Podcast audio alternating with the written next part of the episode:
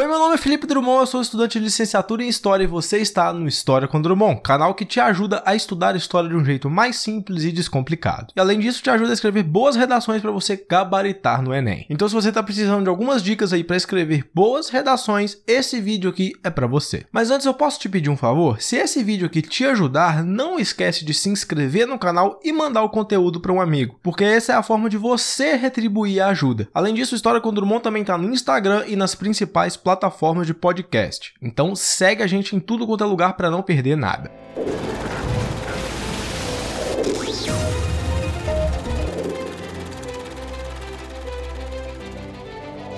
Bom, a redação deixa sempre os candidatos aí dos principais vestibulares, como o Enem, sempre muito apreensivos. Muitos alunos têm dificuldade né, de desenvolver uma boa argumentação ali, obedecendo os principais critérios da prova, que eu entendo completamente. Escrever uma boa redação está longe de ser uma tarefa fácil, mas também está muito longe de ser um bicho de sete cabeças. Mas antes de eu te passar essas dicas, né, é importante que você entenda a importância da redação em vestibulares como o Enem. E é claro que eu cito o Enem por ser a prova mais popular, digamos assim, né? A maioria das faculdades usa o Enem no seu processo seletivo, mas é claro que escrever uma boa redação vai ser útil para qualquer prova que você fizer, até mesmo na escola ou no cursinho, né? Não só no vestibular de fato. Ok, Felipe, mas por que a redação é tão importante? A redação é uma parte da prova que vai te ajudar a garantir a sua vaga na universidade, né? E por conta do TRI, que é o sistema de correção do Enem, a redação é a única etapa da prova em que você tem garantia de que pode zerar ou fechar a prova, né? Aquilo ali está nas suas mãos. Além disso, algumas instituições utilizam a redação do Enem como critério de desempate, por isso mesmo que você deve escrever com muita atenção. E quais são os dois principais objetivos dessa redação? O primeiro é testar os seus conhecimentos em atualidades. O tema da redação sempre vai buscar abordar assuntos relevantes, né, para o contexto histórico que a gente está passando no momento da aplicação da prova. Em outras palavras, né, os assuntos mais comentados ali no período que você vai vai prestar o vestibular tem mais chances de serem abordados. Então preste muita atenção nos noticiários, né, nos principais acontecimentos aí, para que você fique por dentro dos temas mais quentes, né, que podem ser abordados na hora ali do Enem. E o segundo objetivo é avaliar a sua capacidade de argumentação. A redação vai servir também para avaliar algumas habilidades, alguns conhecimentos que as questões de múltipla escolha acabam deixando de fora. É claro que todo conhecimento é útil, né? Só que saber desenvolver outras capacidades também é muito muito importante ou até mais importante muitas vezes do que simplesmente armazenar informações para usar na hora da prova. Então é por isso que a gente tem que desenvolver um texto ali na hora da redação. Saber defender alguma ideia, né, em uma estrutura narrativa específica é o que vai ditar a qualidade da sua redação. E você deve se atentar principalmente às competências avaliadas em uma redação, para que você não peque em nenhuma delas, né, e acabe perdendo pontos. Mas além de citar que competências são essas, é interessante eu ressaltar que no artigo do meu blog, né, que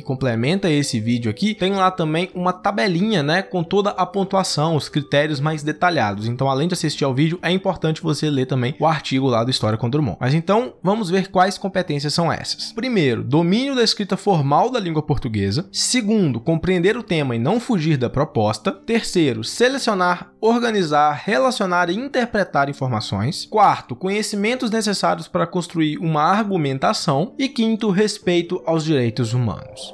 Bom, agora que você está familiarizado com a redação, com a sua proposta, para que, ela serve, eu quero te dar algumas dicas para que você escreva textos melhores, tire uma nota boa e garanta a sua vaga aí na faculdade. Mas não para aqui nesse vídeo, beleza? Pega essas dicas, pesquise mais e comece a praticar ainda hoje. A primeira dica é: leia muito para ter referências. Para escrever bem, você precisa antes de qualquer coisa ler bastante. E é ler de tudo, tá? Outras redações, artigos científicos, livros que você gosta, textos textos sobre assuntos mais variados e até posts em rede social. É para ler de tudo. Você precisa nesse momento consumir conteúdo e adquirir referências. E além das referências, você precisa estar por dentro das principais estruturas literárias, sacou? E é muito mais fácil você entender essas estruturas lendo do que simplesmente vendo uma explicação sem contextualizar aquilo, entendeu? A segunda dica é que você leia os textos de apoio com muita atenção. Você não pode sequer cogitar a ideia de fugir da proposta da redação. E para isso, a prova te dá alguns textos de apoio, alguns gráficos, enfim, várias informações para você embasar sua argumentação. Então, pega aquele conteúdo ali, aquele material de apoio e devora aquilo. Leia quantas vezes forem necessárias. Você precisa ler até entender bem qual é a proposta, para não restar nenhuma dúvida. E é óbvio que você também não vai copiar as informações que estão ali, pelo amor de Deus. Aquilo ali é para te guiar. Um dado ou outro, tudo bem você usar, mas copiar não. A terceira dica é escreva muito. A prática leva à perfeição. É uma frase bastante clichê, mas que é verdadeira. Além de ler bastante, você precisa praticar na mesma intensidade, até que algumas etapas da sua escrita né, se tornem automatizadas. E você só vai conseguir isso escrevendo muito. Quarta dica: rascunhe os argumentos e anote todas as suas ideias. escrever muito também se enquadra nesse tópico aqui, até porque antes de começar a sua redação de fato, você precisa fazer um rascunho. E não precisa ser um rascunho que necessariamente antecede a versão versão final. Você simplesmente pode jogar ali no seu primeiro rascunho todas as ideias que você tem, até você conseguir organizar melhor a argumentação e aí sim você partir para um rascunho final, digamos assim. Então nessa hora, escreva tudo que vier na sua cabeça, daí você começa a lapidar o seu texto. De forma alguma você deve escrever direto a sua redação final, tá? Jamais faça isso na sua vida. Quinta dica: não divague e seja direto, seja objetivo. Ser claro, conciso, objetivo, sem fugir da proposta, sem fugir do tema, é o principal ponto que eu tenho que abordar aqui. Às vezes a gente vai querer elaborar demais alguma ideia e não tem necessidade. Se você não tem certeza sobre algum termo, alguma palavra específica, busca um sinônimo para ela. Se tem como você resumir uma ideia em uma linha, não tem por que você usar três. As dissertações exigem uma leitura simples e por isso mesmo que ela tem que ser objetiva e muito clara. Então, na hora de elaborar os seus parágrafos também não vai sair escrevendo tudo o que vier na sua cabeça, tá? Opte por parágrafos um pouco mais curtos. Sexta dica: organize o seu texto em três blocos principais. E esses blocos são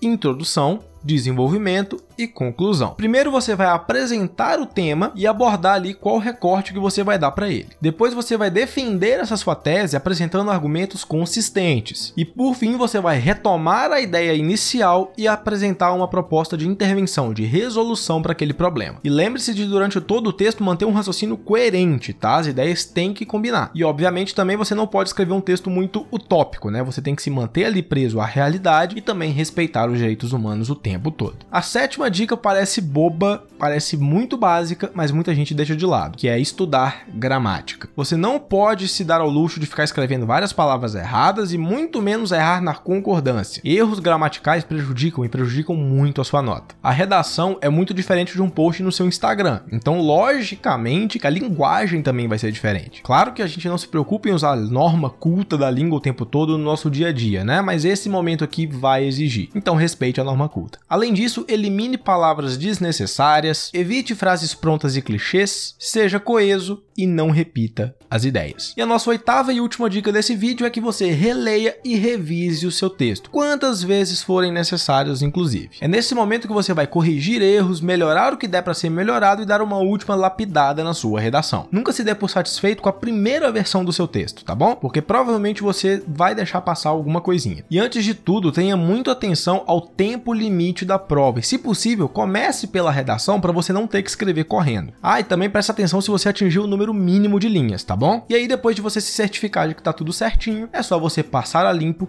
e boa sorte. Olha, eu espero que depois de todas essas dicas aqui do vídeo, você esteja um pouco mais tranquilo, já saiba melhor o que fazer aí na hora da sua redação. Eu tenho certeza que você já está se preparando que vai se dar muito bem na prova. E se precisar de qualquer ajuda, pode contar comigo porque o História com Drummond tá aqui para isso mesmo. Lembrando que se esse vídeo aqui te ajudou, vai ser muito bacana você retribuir essa ajuda se inscrevendo aqui no canal e mandando conteúdo para alguém que também tá precisando. É fácil, é de graça e me ajuda bastante, você não tem ideia. Lembrando que o História com Drummond também tá no Instagram e nas principais plataformas de podcast. Então segue o canal em tudo quanto é lugar porque você não quer perder os próximos conteúdos. Por falar em conteúdo, continua aqui comigo com os outros que eu já lancei e não perde o próximo. Fechou? Mais uma vez, meu nome é Felipe Drummond e esse aqui é o História com Drummond. Valeu e até a próxima.